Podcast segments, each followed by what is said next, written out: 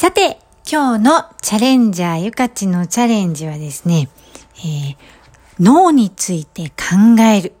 えー、yes, no の no ではないですよ。脳みその no. do you know? の no ですからね。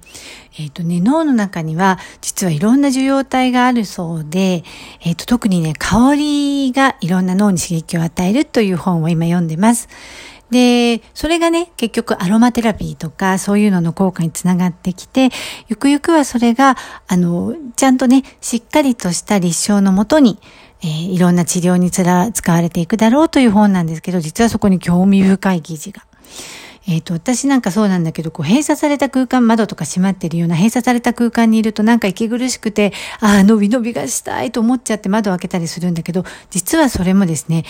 脳に閉鎖された空間、それと解放された空間というののスイッチがいっているそうなんですね。だから窓を開けて伸び伸びしたいって思うときは、実際にその伸び伸びとした広々とした空気を香りで感知して脳に受容体にのスイッチを押してるってことなんだ。ということが分かったので、今から窓を開けます。ガラガラガラガラガラガラガシャーン。イエーイ皆さんは、えー、窓を開けてのびのびしてますでしょうか？今日も元気いっぱいで頑張っていきましょうチャレンジャーゆかちでした。